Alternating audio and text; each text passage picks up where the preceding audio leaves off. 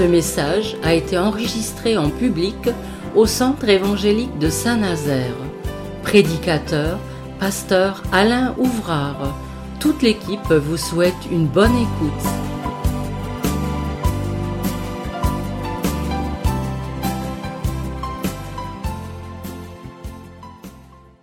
Je vous invite à ouvrir votre Bible. Nous allons prendre un texte dans le livre des Actes des Apôtres, si vous le voulez bien, au chapitre 26. Et je commençais par faire la lecture avec euh, un texte de la parole vivante. Alors c'est la même chose, mais avec peut-être une amplification, une modernisation du texte, une modernité du texte. On peut le dire de cette manière. Et puis après, je reprendrai le, le texte classique dans notre Bible. Et peut-être que ça peut ouvrir quelques nouveaux horizons de compréhension. Alors, livre des actes, chapitre 26, verset 13. C'est l'apôtre Paul qui parle et qui dit ceci. J'étais en chemin, il était environ midi, lorsque j'ai vu au roi une lumière venant du ciel plus éclatante que celle du soleil. Elle m'enveloppait de sa clarté, moi et mes compagnons de voyage. Nous sommes tous tombés, tombés à terre, et j'entendis une voix qui me disait en araméen, Saul, Saul, pourquoi me persécutes-tu? Il est dangereux de te rebiffer contre ta propre conscience. Je demandai, Qui es-tu, Seigneur? Et le Seigneur dit, Je suis Jésus, celui que tu persécutes. Mais lève-toi, tiens-toi debout, voici pourquoi je te suis apparu, c'est pour t'engager à mon service tu témoigneras, de ce que tu as vu aujourd'hui, à l'avenir encore, je me manifesterai à toi et tu annonceras ce que tu verras. Je t'ai choisi du milieu de ce peuple et des autres peuples, et je vais te renvoyer vers eux, pour que tu leur ouvres les yeux, que tu les ramènes des ténèbres à la lumière, et que tu les délivres du pouvoir de Satan pour les soumettre à celui de Dieu S'ils placent leur confiance en moi, je pardonnerai leurs péchés et je leur donnerai leur part d'héritage avec tous ceux que Dieu a choisis et qui, par la foi en moi, lui appartiennent. Après cela, au roi, pouvais-je refuser d'obéir à cette vision venue du ciel? J'ai donc commencé à prêcher, d'abord aux habitants de Damas, puis à ceux de Jérusalem et de toute la Judée, plus tard, afin, enfin, d'autres peuples. Je leur ai annoncé qu'ils devaient changer et se tourner vers Dieu par une réelle conversion en prouvant par des actes la réalité de leur changement intérieur. Voilà pour euh, cette lecture dans cette traduction que l'on a nommée dynamique. Et nous allons reprendre le fil maintenant à travers un commentaire. Je ne vais pas relire la version euh, un classique puisque nous allons la trouver dans le commentaire. Voilà. Je voudrais simplement dire en introduction qu'il existe trois types ou trois sortes d'obéissance qui peuvent nous apparaître comme des désobéissances. Mais on va le formuler de cette manière. Donc trois sortes de d'obéissance. L'obéissance partielle, et ça veut dire ce que ça veut dire. L'obéissance sélective, et puis l'obéissance tardive. Alors, je ne sais pas si je dois m'étendre sur le sujet, mais toujours est-il que on comprend ce que ça veut dire. Partiel, on obéit, mais on n'en fait que la moitié, ou on n'en fait qu'une partie. Sélective, c'est lorsque j'obéis et que je choisis moi-même ce à quoi je veux obéir, et là, ce qui finalement m'est désagréable, eh bien, je vais les laisser de côté. Et puis, l'obéissance tardive, comme euh, Jésus l'illustrera quand il dira une parabole sur les deux fils, il dit au premier, va travailler dans mon champ. Et puis, euh, il a dit oui, mais il n'y a pas été. Et au deuxième, il a dit la même chose. Et il a répondu à son père, j'y vais pas, mais il y a été quand même. Alors, on peut dire que tout cela, eh bien, c'est une forme qui va nourrir un peu notre réflexion ce, ce soir, parce qu'il existe aussi une quatrième sorte ou forme d'obéissance. Cette quatrième, elle est totale, elle est absolue, et je voudrais ajouter un, un adjectif, elle est irrésistible. Et c'est précisément à travers ce texte où nous entrons euh, finalement en quelque sorte dans la vie de l'apôtre Paul, qui s'appelle Saul, hein, avant naturellement de devenir Paul, mais il explique finalement devant un roi auquel il est confronté et devant lequel il doit finalement eh bien demander justice pour expliquer son histoire de sa conversion au christianisme. L'apôtre Paul était avant donc un fervent, un fervent israélite, certainement un des plus radicaux et intégristes. Et puis à un moment donné dans sa vie, il y a eu cette histoire que l'on appelle le chemin de Damas, à travers une révélation de Dieu, où là il a changé complètement et totalement. Et il nous est donné à travers ce texte, bien qu'il ne s'agit pas d'une obéissance partielle, ni d'une obéissance tardive, ni d'une obéissance sélective, c'est qu'il a obéi complètement et totalement. Et ce qui peut-être nous fait donner un texte, un titre à ce texte, plus fort que tout.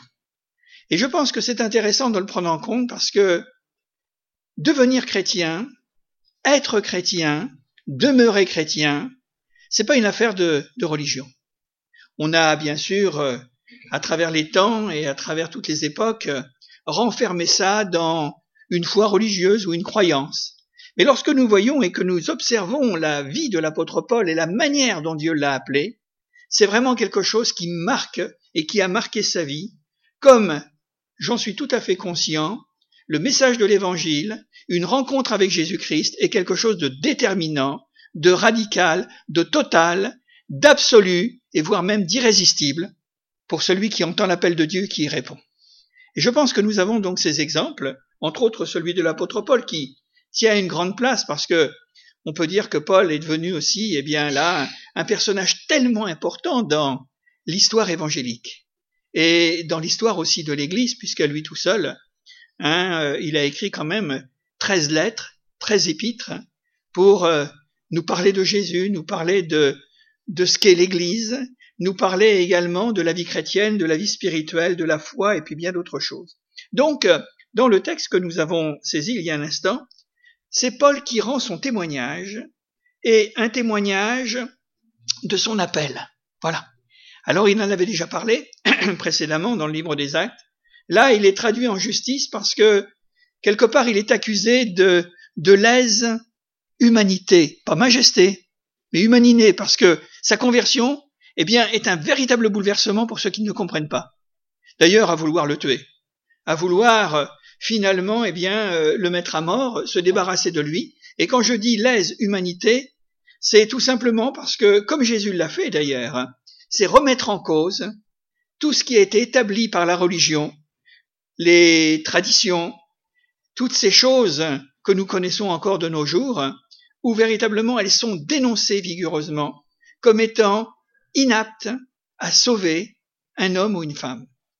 Ce sont des croyances avec euh, toutes sortes de devoirs, toutes sortes de commandements, toutes sortes de rudiments, mais qui n'amènent jamais finalement avec une véritable assurance et qui n'amènent jamais au bonheur et à la vraie liberté. Et Paul, eh bien, à l'instar de Jésus, a tenu le même discours en disant aux hommes de son temps, si vous ne vous repentez pas, si vous ne vous convertissez pas, si vous ne changez pas de vie, comme nous l'avons lu dans le dernier verset, quand il nous est dit à un moment donné, là simplement, quand il dira, mais j'ai prêché la repentance et la conversion à Dieu avec des œuvres dignes de la repentance. Ce n'est pas des simagrées, ce n'est pas en effet une comédie, mais véritablement, eh bien, une véritable repentance. C'est quelque chose qui va porter ses fruits. C'est-à-dire que un monteur ne ment plus, un alcoolique ne boit plus, un homme qui fait toutes sortes de choses mauvaises, eh bien, va devenir un homme de bien, tout simplement. Et c'est véritablement le commentaire qui nous est donné. Alors, on va voir un peu par le détail ce que cela peut signifier, parce que l'appel de, Paul, c'est aussi une belle aventure de vie, hein, avec des risques, puisque lorsque nous lisons un petit peu la chronologie de son existence, de sa vie, on s'aperçoit que il a été très près de la mort à plusieurs reprises. Non pas parce qu'il était malade, mais parce que finalement il prêchait l'évangile et que ça suscitait partout où il allait, eh bien, euh, des contradictions, des contestations, des violences, des insultes, toutes sortes de choses. Mais comme Jésus en a subi aussi. Hein.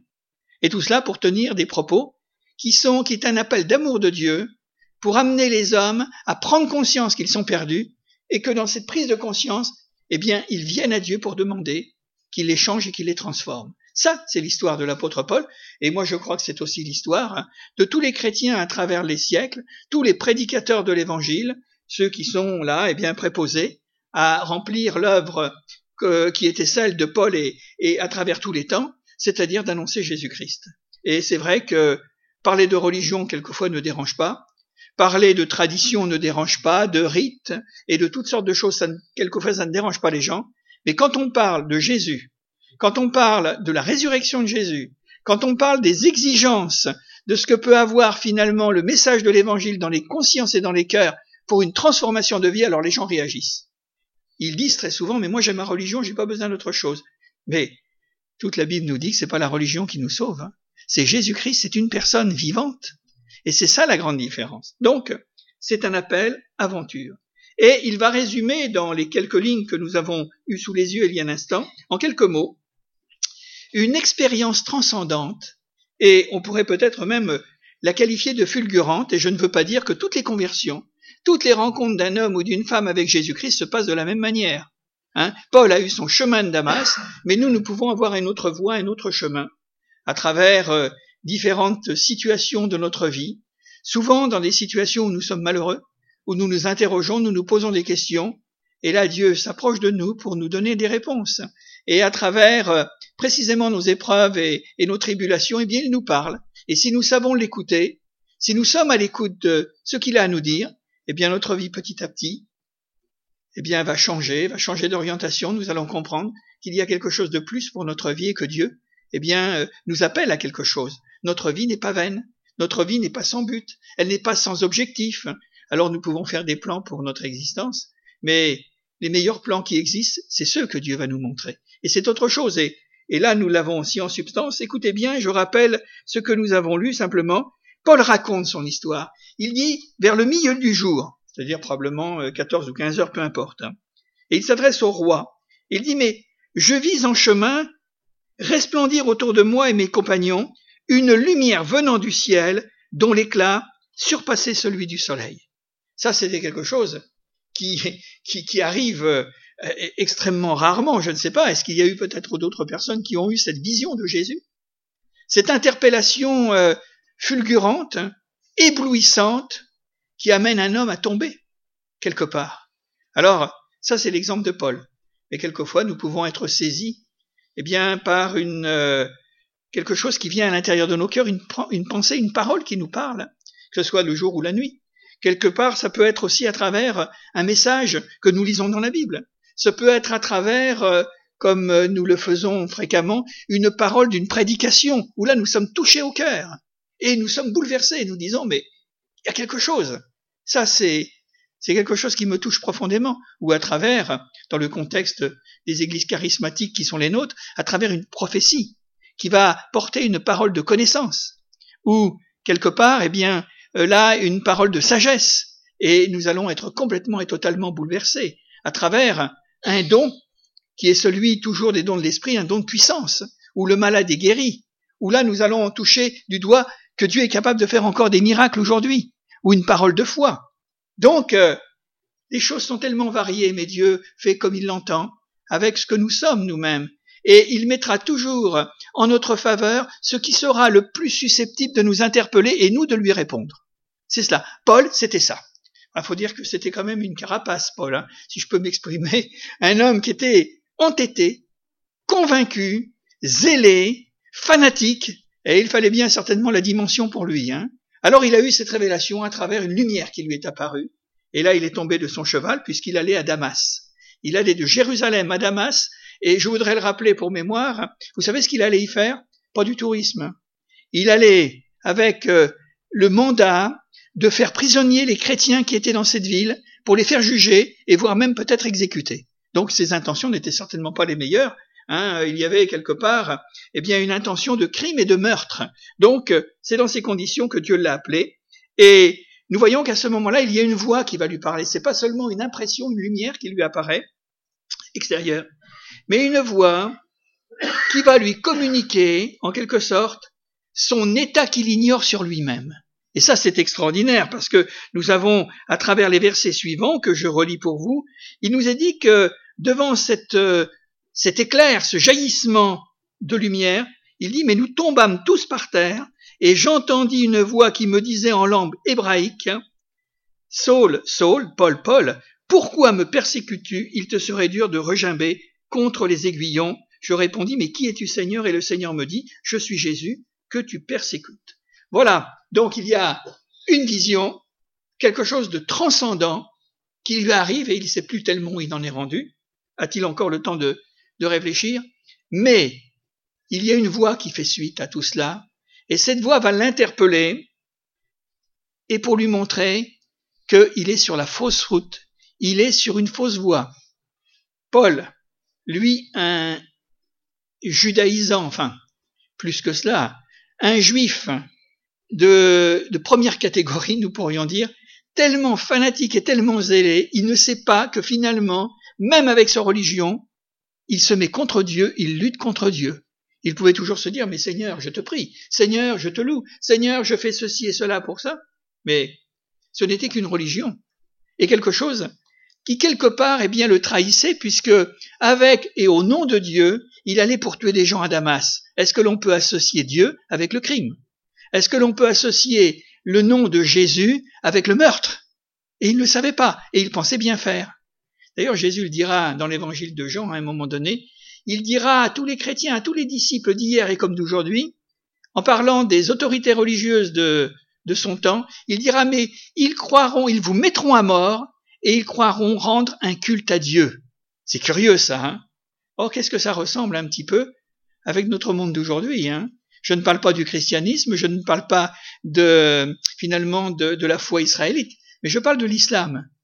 C'est bien ce que nous vivons tous les jours. Au nom d'Allah au nom de, de Dieu quelque part. C'est terrible, hein Mais Jésus nous a prévenus. Et Paul, lui, était tombé finalement dans, dans cet euh, aveuglement et dans cette, euh, ce fanatique, ce fanatisme, pardon, ce fanatisme. Et nous voyons que il s'ignorait lui-même. Il pensait avoir une bonne conscience. Il pensait que lorsqu'il montait au temple Jérusalem, lorsqu'il faisait tous les, tout ce qui était exigé par la loi israélite, religieusement parlant, il pensait qu'il faisait bien. Et là, il va prendre conscience à un moment donné, la lumière pour l'éclairer, dont il tombera aveugle pendant trois jours, hein, vous le savez, acte chapitre 9, et cette voix qui lui parle, et qui va montrer qu'il est complètement ignorant de ce qu'il fait, il est irresponsable, et il pense que finalement, eh bien, il est là dans, dans un zèle qui plaît à Dieu, dans une disposition de vie spirituelle que Dieu va honorer. C'est terrible cela, hein Et Dieu va lui montrer qu'il est perdu. C'est un petit peu ce que nous avons peut-être vécu nous aussi au moment où nous avons rencontré Jésus, ou vraiment, parce que la Bible nous a parlé, parce que nous avons entendu des messages, parce que l'Esprit de Dieu est venu nous confirmer dans notre cœur qu'à ce moment-là, eh bien, c'était pas notre religion, qu'elle soit d'une manière ou d'une autre, qui finalement faisait le gage de notre salut, mais c'est que nous étions, même avec une bonne conscience, nous étions dans l'erreur, parce qu'il ne s'agit pas finalement d'effort, il ne s'agit pas de mérite, il ne s'agit pas de faire ceci ou cela pour être sauvé, il suffit de croire que Dieu sauve les hommes à travers la foi en Jésus-Christ, rien d'autre. Et Paul combattait Jésus-Christ à ce moment-là. Il luttait contre ceux qui étaient chrétiens qui croyaient en Jésus-Christ, et il était perdu. C'est ce que le texte nous dit, avec euh, cette question qu'il va poser finalement, et il dira, mais qui es-tu, Seigneur? Ah oui, qui es-tu, Seigneur? Est-ce que nous connaissons vraiment Dieu? Est-ce que la religion nous fait connaître vraiment Dieu? Est-ce qu'elle nous fait connaître Jésus-Christ? Oui, la religion nous fait connaître le nom de Dieu. Elle nous fait connaître le nom de Jésus-Christ, mais plus rien d'autre. Quelques faits comme ça qui, eh bien, euh, sont le long de ce rapport d'existence de la vie de Jésus, mais rien d'autre. Parce que on peut connaître beaucoup de choses, mais il faut le vivre aussi. C'est avant tout la réalité, quelque chose de pratique. Et Paul dira à ce moment-là, et qui es-tu, Seigneur? Et le Seigneur lui dit, mais je suis Jésus, que tu persécutes. Ah ouais. Comme quoi nous pouvons nous tomber, nous pouvons nous, tromper, pardon. Comme quoi nous pouvons faire des erreurs, avec des faux raisonnements. Et souvent, comme euh, eh bien, nous avons reçu une instruction religieuse, mais si cette instruction religieuse que nous avons reçue, reçue petit ou, plus tard, mais si elle n'est pas en accord avec ce que nous dit l'Évangile, si ce n'est pas, si ça ne cadre pas avec euh, finalement, eh bien, ce que nous avons à travers le, le message du Nouveau Testament et de, le message de Jésus, alors à ce moment-là, il faut remettre les choses en cause. Et pour les remettre en cause, il faut qu'il y ait une intervention de Dieu parce qu'autrement on ne le fera jamais. Combien de gens disent, et quelquefois avec euh, eh bien un certain dédain, ou parfois avec de la colère, quand on leur parle de Jésus, de leur salut, de la perspective de l'éternité dans le ciel, ils disent mais moi j'ai ma religion, ils se barricadent, ils se couvrent en disant mais moi j'ai ma religion, comme si la religion était le passeport pour aller au ciel. Et Paul faisait exactement la même chose en quelque sorte. Qui es-tu, Seigneur? Donc ce qui montrait bien que le jour où il a rencontré là Jésus, Jésus qui se montre dans une lumière, parce qu'il est la lumière, hein, on le sait. Jésus qui lui parle, qui fait entendre sa voix. Et qu'est-ce que Paul dit à ce moment-là? Il découvre qu'il ne sait rien, qu'il ne connaît rien, que c'est un triste ignorant, puisqu'il dira, mais qui es-tu, Seigneur? Qui es-tu, Jésus? Qui es-tu? Alors il va recevoir à ce moment-là un ordre de mission, et cet ordre de mission, c'est celui que nous pouvons recevoir aussi, à travers l'appel, d'abord à être sauvé, mais aussi l'appel à servir le Seigneur. Que faut-il que je fasse? Qu'est-ce que je peux faire maintenant? Qu'est-ce que je peux Qu'est-ce que je vais devenir? Parce que souvent, lorsque nous quittons notre religion, nous et ce n'est pas forcément à faire, ça ne doit pas être systématique. Mais Paul avait beaucoup d'amis avant, et on peut dire qu'il les a tous perdus. Et même ses amis l'ont combattu, et ils voulaient le tuer et le condamner. Et c'est vrai que quand on se, quand on sort finalement des sentiers euh, balisés, de ce que le, monde appelle, eh bien tout simplement la tradition, euh, hein, euh, toutes ces choses que nous avons reçues et que nous, que nous avons, dans lesquelles nous avons cru, et que nous commençons à sortir un peu tout ça, eh bien on s'aperçoit que nous pouvons avoir comme ennemis les gens de notre propre maison, des gens qui nous ont connus lorsque nous étions auparavant avec eux, et que maintenant, eh bien, nous avons changé, que nous avons, et c'est ce qui fait que, eh bien, être chrétien, ça demande du courage, parce que il ne faut pas avoir peur de porter bien haut le drapeau, qui est le nôtre, non pas le nôtre en tant que religion, mais celui de l'Évangile, celui de Jésus-Christ. Et il y a encore aujourd'hui dans notre monde, et particulièrement dans certaines régions, hein, et on le voit bien, euh, et entre autres euh, ceux qui euh, se convertissent d'une religion non chrétienne, je pense à l'islam, à l'hindouisme ou au bouddhisme, je peux vous dire que c'est quelque chose de terrible. Hein. Ils sont persécutés pour le nom de Jésus. Ils sont poursuivi et quelquefois mis en prison. Encore aujourd'hui, dans notre 21e siècle, c'est ce qui se passe, hein, où on veut faire mourir, où on veut détruire. Donc, euh, c'est un choix, naturellement. Hein. Mais suivre celui qui est le prince de la vie, euh, nous n'avons rien à craindre. Hein. Mais faut-il pouvoir le faire et avoir le courage de le faire? Un peu plus loin, nous avons cette parole qui est aussi, qui explicite un peu cet euh, appel et cette aventure, Jésus lui dira, mais lève-toi et tiens-toi sur tes pieds, car je t'ai apparu pour t'établir ministre et témoin des choses que tu as vues et de celles pour lesquelles je t'apparaîtrai. Et là, nous avons une parole qui euh, va donner une direction, une orientation en quelque sorte à celui qui vient d'être appelé par Dieu pour le servir. Écoutez bien, il y a une révélation qui est donnée. Voilà, je t'appelle, maintenant tu vas devenir chrétien. Tu vas devenir un homme nouveau. C'est en quelque sorte la traduction que nous pourrions donner. Et il va recevoir un encouragement. Lève-toi et tiens-toi sur tes pieds. Et la raison de ce pourquoi, parce que Dieu lui dit, je te suis apparu. Voilà. Alors vous me direz, ce sont des expériences mystiques. Peut-être. Parce que bon, euh, une grande lumière qui surgit dans notre vie, une voix qui se fait entendre, c'est vrai, on pourrait peut-être le dire. Hein. Mais il y a certainement, me semble-t-il, deux sortes de mysticisme.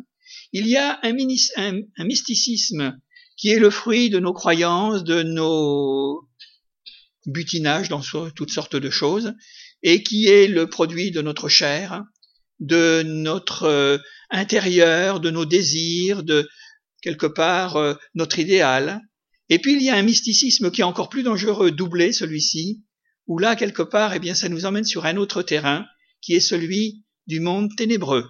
Ça, c'est aussi. Mais le second que je viens de vous citer trouve des prises dans le premier. Parce que ça c'est sûr que de toute façon, c'est dans la mesure où nous avons des dispositions dans notre âme que s'ouvre ce deuxième mysticisme dangereux. Par contre, moi je crois, et on l'appellera peut-être pas mysticisme, mais il y a quelque chose d'une authenticité, d'une vérité, d'une réalité qui vient de Dieu, parce que moi je crois que Dieu parle encore par des songes, par des visions, il parle par des paroles, il parle à travers sa parole, il parle à travers des prédications, il parle à travers des dons spirituels, et ça, authentiquement vérifié à travers les textes de la Bible, on sait que ça vient de Dieu.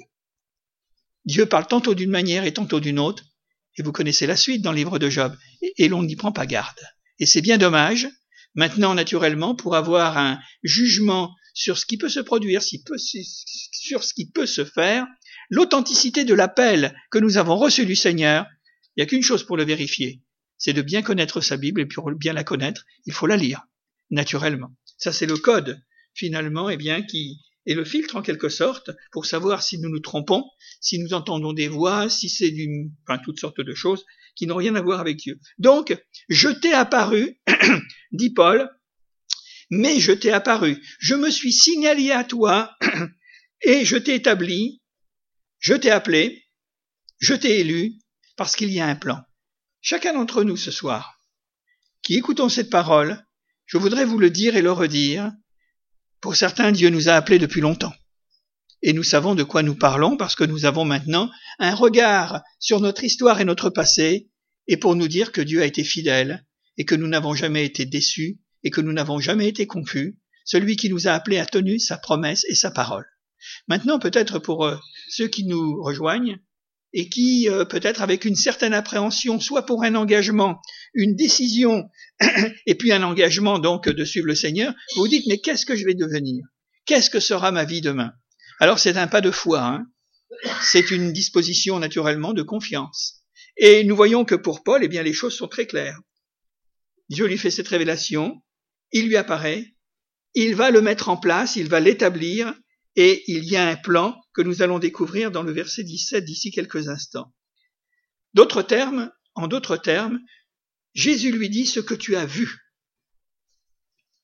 ce que tu as vécu, l'expérience, ce que tu as entendu, ce que tu connais, eh bien c'est un vrai trésor à communiquer à tous ceux qui seront ou qui sont autour de toi. À partir du moment où nous avons lu la Bible, un petit peu, un tant soit peu. À partir du moment où nous sommes venus une fois, ou plusieurs fois dans une réunion, à partir du moment où nous avons prié et que nous avons fait quelques expériences avec Dieu en disant mais je sais maintenant que Dieu est vivant, eh bien Dieu nous appelle. Parce que nous ne sommes pas des ignorants. Nous avons vécu et nous avons des convictions qui sont en train de se développer, de, de, de croître dans notre cœur. Et Dieu nous dit que c'est un trésor ce n'est pas ce que nous avons reçu dans une église ou de la bouche d'un pasteur, mais la parole que nous avons entendue, la parole que nous avons lue, les expériences que nous avons faites, tout ça correspond à un trésor que Dieu nous a donné, non pas pour que nous le gardions nous-mêmes, mais que nous en fassions part à tous les malheureux qui sont autour de nous, pour dire mais moi je sais que Jésus, il est mort pour moi, mais il est ressuscité. Je sais que Jésus guérit encore. Je sais que Jésus est capable de transformer des vies. Je sais que Jésus est capable de, donner des solutions à des problèmes qui sont inimaginables, où nous n'avons peut-être pas de réponse humainement parlant, mais ça je le sais. Parce que je sais que je ne l'ai pas appris dans les livres, je ne l'ai pas appris à l'école, mais je l'ai appris par l'expérience que j'ai pu faire. Et il n'y a pas de plus beau témoignage que celui qui a rencontré Jésus, qui a fait une expérience, parce qu'il sait en parler, il parle de ce qu'il a vécu. Ça, c'est la force finalement du témoignage de l'Évangile. Et tous les disciples d'hier, les disciples de l'Église primitive, à partir de ceux qui étaient déjà les apôtres de Jésus, tous ceux qui ont connu Jésus, tous ceux qui, dans le livre des actes, c'est-à-dire dans l'Église première, eh bien, ont fait des expériences comme ça. Vous savez que ce sont eux qui nous ont donné, qui nous ont apporté, à travers une longue chaîne, à travers des siècles, à travers des, époques, à travers des, des sociétés, qui nous ont donné ce que nous savons aujourd'hui. Parce que ce qu'ils disaient, c'est ce qu'ils avaient vécu. Et le témoignage, c'est pas du blabla. Le témoignage et la rencontre avec Jésus, ce sont pas des beaux mots, ce sont pas des belles théologies qui ont été mises là sur des pages d'un livre. Non, c'est ce qui s'est passé entre lui et moi. Il y a une force de témoignage par rapport à la guérison divine. Vous savez, dans les années 50, euh, 60 et même avant, il y avait quelque chose dans nos églises qui a malheureusement disparu. C'est que il y avait énormément de guérisons. Guérisons de toutes sortes de choses, des guérisons physiques en particulier, des guérisons euh, morales. Et nos églises se sont remplies à partir du fait où il y avait des prédicateurs qui prêchaient que Jésus guérit, que Jésus sauve, que Jésus baptise du Saint-Esprit, que Jésus revient, eh bien ça faisait un ciment. C'était quelque chose qui était d'une force extraordinaire et les gens venaient, on priait pour eux, ils étaient à l'imposition des mains, ils étaient guéris et ils en parlaient tout autour. C'était un trésor. C'est un trésor encore aujourd'hui. Et je crois qu'il ne faut pas abdiquer là-dessus. Hein. Alors il y a peut-être des temps et des moments, mais en tous les cas, nous, dans nos églises, et le prédicateur en particulier, n'oublions pas de prêcher que le Seigneur est un Dieu tout-puissant, qu'il est capable de changer des vies, qu'il est capable de faire des choses extraordinaires, et ensuite, ben, ça ira, parce que, vous savez, on ne parlera pas d'une manière livresque, mais on parlera d'une manière expérimentale, et ça change tout. Donc, euh, de le communiquer autour de soi, et nous voyons que le mandataire, celui qui mandate Paul d'aller et de parler, lui dit, je t'apparaîtrai. Je t'apparaîtrai, si vous voulez, j'ajoute quelque chose, je t'apparaîtrai encore, je t'apparaîtrai toujours, et tu ne seras jamais seul dans la vie dans laquelle je t'envoie. Et c'est ça ce que nous pouvons dire et affirmer, c'est qu'à partir du moment où un homme, une femme, a entendu le message de l'évangile, a cru à ce message, s'est converti à Jésus-Christ, le Seigneur ne nous laisse pas sur le bord de la route en disant maintenant débrouille-toi et tu fais ton chemin. Non, il nous apparaît encore. Il nous suit encore, il continue à nous bénir, parce qu'il ne veut pas que nous soyons seuls. Il est avec nous. Je suis tous les jours avec vous jusqu'à la fin du monde. Le verset 17 dont nous avons parlé, parce qu'il y a un plan, et on va le dévoiler ensemble. Jésus dit à Paul, Dieu dit à Paul, je t'ai choisi du milieu de ce peuple, c'est-à-dire du peuple d'Israël, naturellement il était juif, et du milieu des païens, parce qu'il avait la double nationalité. Paul était juif hein, et il était aussi romain. Alors je ne sais pas si c'est par son père ou sa mère, mais toujours est-il qu'il avait la double, hein, la, double carte en quelque sorte. Vers qui je t'envoie, les païens vers qui je t'envoie, afin que tu leur ouvres les yeux, pour qu'ils passent des ténèbres à la lumière et de la puissance de Satan à Dieu, pour qu'ils reçoivent par la foi en moi le pardon des péchés et l'héritage avec les sanctifiés. Je vais expliquer tous ces mots rapidement. C'est le message de l'évangile, en résumé en quelque sorte. Et c'est ce que nous voulons faire, et c'est ce que nous avons à faire. Nous n'avons pas besoin d'être prédicateurs, mais nous pouvons être simplement des ambassadeurs du royaume de Dieu. Et dans notre langage d'ambassadeur, eh bien, nous avons tout cela à faire connaître autour de nous. C'est un choix missionnaire, en quelque sorte, que Paul reçoit. Vous savez ce que c'est qu'un missionnaire? Alors on a l'image d'Épinal, hein, celui qui part avec une, une grande robe blanche, avec la barbe, etc., et puis le, le, chapeau euh, de brousse, là. Hein. Hein, bon, ça peut être ça. Et ça, c'est des images du 19e siècle, hein, et dans des pays euh, autres que, que, le nôtre. Hein. Non, c'est pas ça. Un missionnaire, c'est un apôtre. D'ailleurs, on dit toujours l'apôtre Paul. Hein. Et qu'est-ce que c'est qu'un apôtre, un apôtre? La traduction du mot apôtre, c'est le mot envoyé. Voilà. Et un apôtre, c'est un missionnaire, c'est un pionnier qui va là où l'évangile n'a jamais été annoncé. Et quand il dit je t'enverrai vers les païens, Paul le juif pouvait se dire, mais moi je bien que, Jésus, puisqu'il m'appelle, il m'envoie dans mon petit pays à moi, hein, ça sera beaucoup plus, je serai plus dans mes habitudes. Non. Paul était l'apôtre des païens. Et l'apôtre qui était Paul, il devait aller partout, le monde connu d'alors. Et c'est ce qu'il a fait d'ailleurs. Quand vous regardez euh, à l'arrière de votre Bible, vous avez des cartes qui montrent tout le périple de la de la mission de l'apôtre Paul, et combien de dangers il a dû affronter, combien de puissances occultes, parce qu'il est allé dans un monde qui était véritablement hostile, dans l'ignorance de Dieu avec euh, une sauvagerie, parce qu'il faut quand même le reconnaître dans certains cas, hein, il a failli y passer euh, à plusieurs reprises. C'est ça un apôtre. Un apôtre, c'est quelqu'un qui va prêcher l'évangile là où il n'y a jamais eu d'évangile, là où les gens n'ont jamais entendu parler de Dieu. Et il y a à peu près 20 siècles, je peux vous dire que les civilisations, mis à part euh, les grandes civilisations comme l'Empire romain et puis quelques autres, hein, euh, un petit peu plus évoluées, mais autrement il s'est présenté dans des situations qui étaient abominables, hein, terribles, hein, avec de l'idolâtrie, avec de l'occultisme, avec euh, toutes les sciences occultes qui pouvaient, la magie, toutes sortes de choses. Il a dû se mesurer à ça. C'est ça l'apôtre. C'est un homme courageux. C'est quelqu'un qui va là où personne n'a été et il va faire l'œuvre de Dieu en prêchant Jésus-Christ, en prêchant l'Évangile, et il va y avoir des gens qui veulent se convertir. Parce que je suis tout à fait convaincu que même dans le monde, le vaste monde dans lequel on est, il y a des hommes qui quelque part, sans avoir pas entendu parler du christianisme ou de Jésus, portent dans leur cœur, comme tout à chacun, une aspiration à connaître Dieu, à aimer la vérité, à connaître la lumière et à vivre de la justice. Et déjà le cœur est préparé.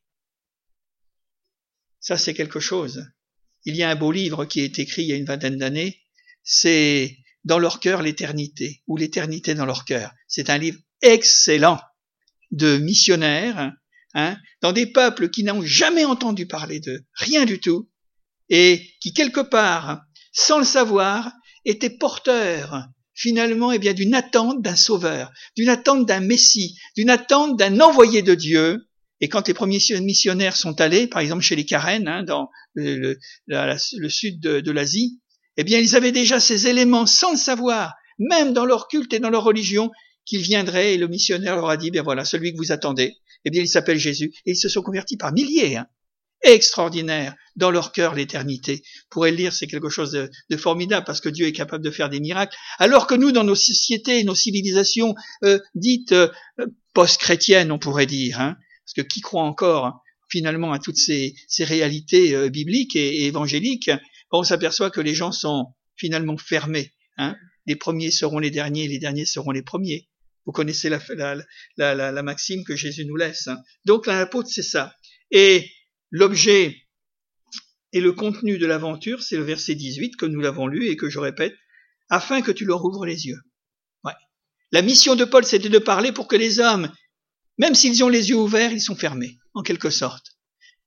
La conversion, c'est comme s'il y avait quelque chose qui dessillait nos yeux, et là nous, nous apercevons que nous comprenons et nous voyons ce que nous n'avions jamais compris auparavant.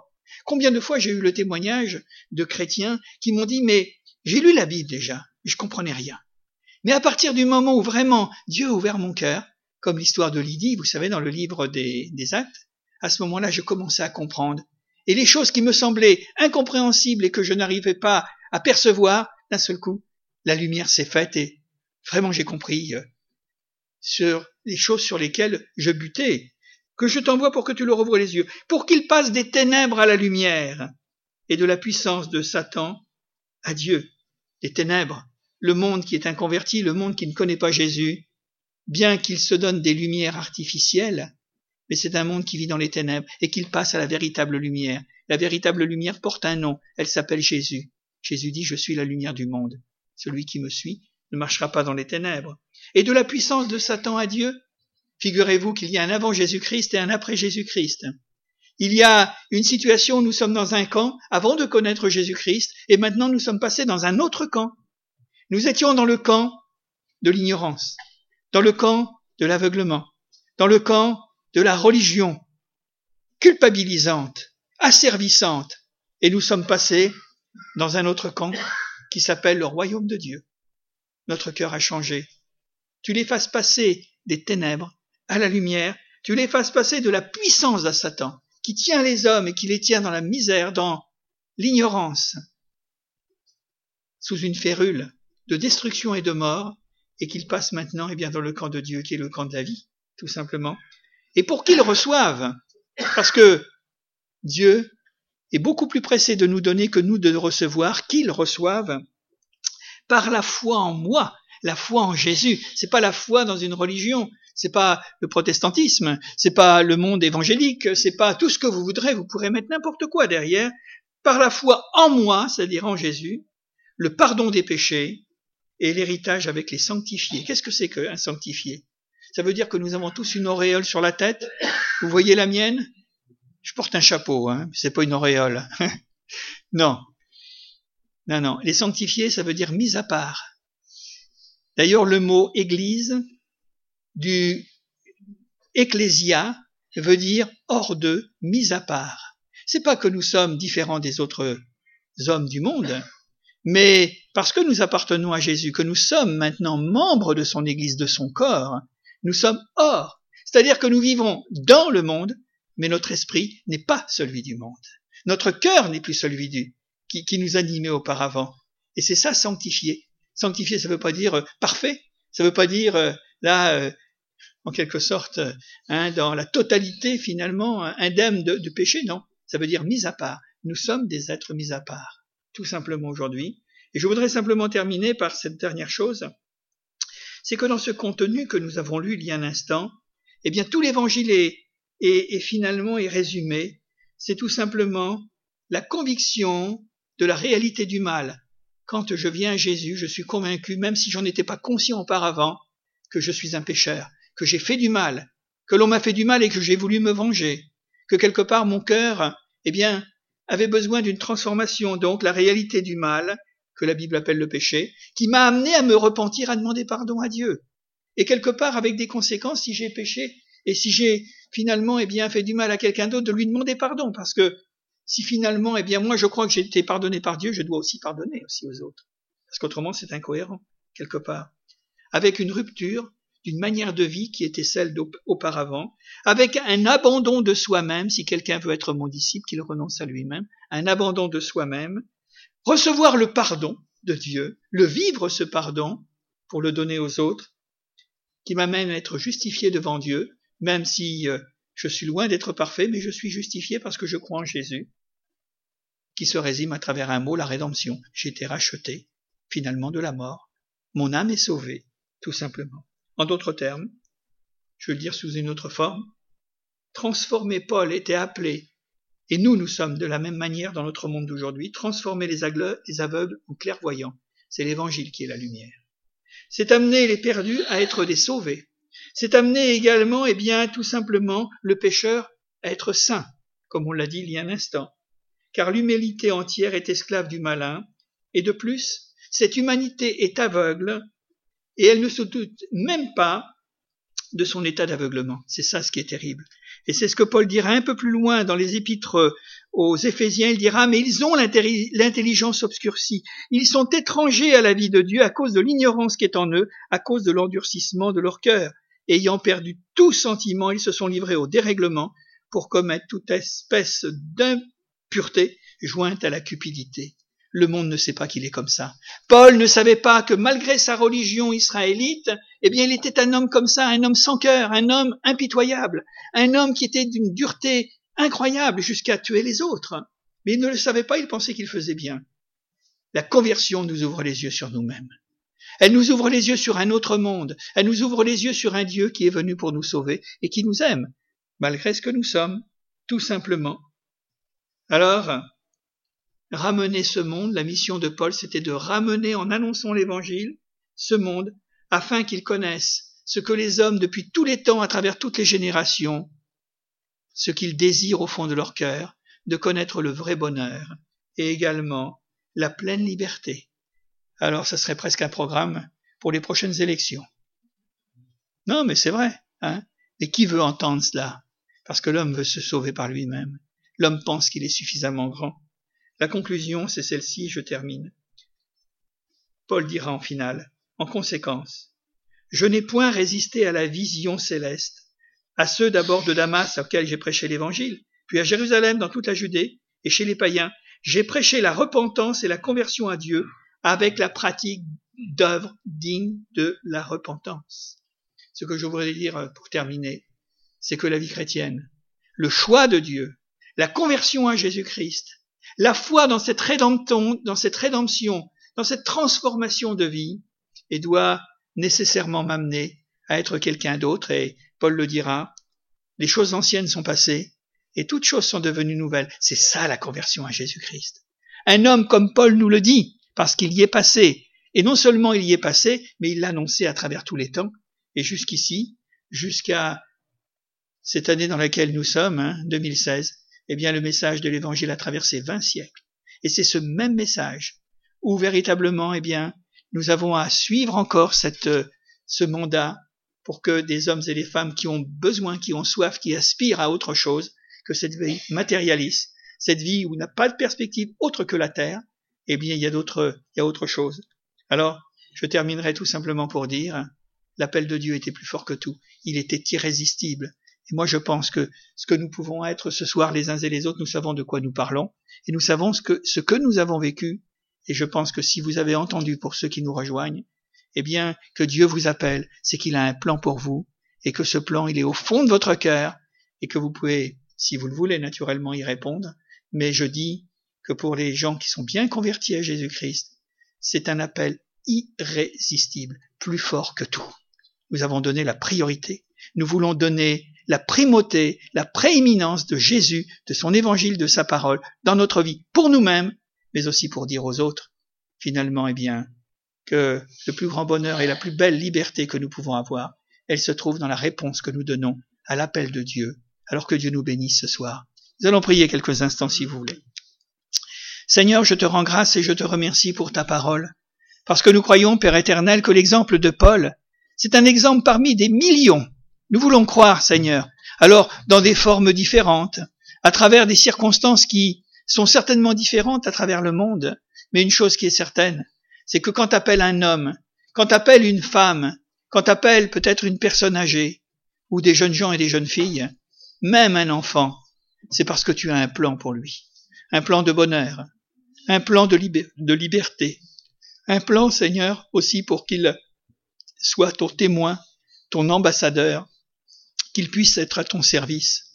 Et nous voulons véritablement eh bien brûler de cette flamme, Seigneur, au fond de nous-mêmes, pour dire à tous ceux qui ne te connaissent pas, à tous les perdus, à tous les désespérés, à tous les suicidants, à tous ceux et celles, Seigneur, qui sont profondément malheureux et qui ne trouvent pas de perspective et, d'avenir dans ce monde, dans ce monde matérialiste, dans ce monde de l'argent, dans ce monde qui asservit, qui écrase, qui détruit, qui fait mourir, eh bien nous voulons croire, Père éternel, que Jésus est la résurrection et il est la vie.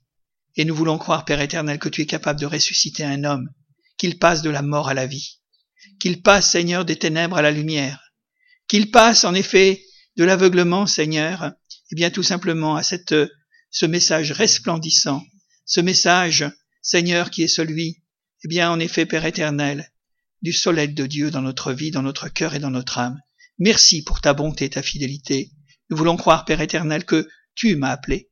Nous voulons croire que tu nous as appelés, les uns et les autres, et à ce moment-là, notre vie sera pas vaine. Elle portera son fruit en bénédiction pour nous-mêmes, pour ceux qui nous environnent, mais aussi pour le monde entier. Merci Jésus. Amen. Amen.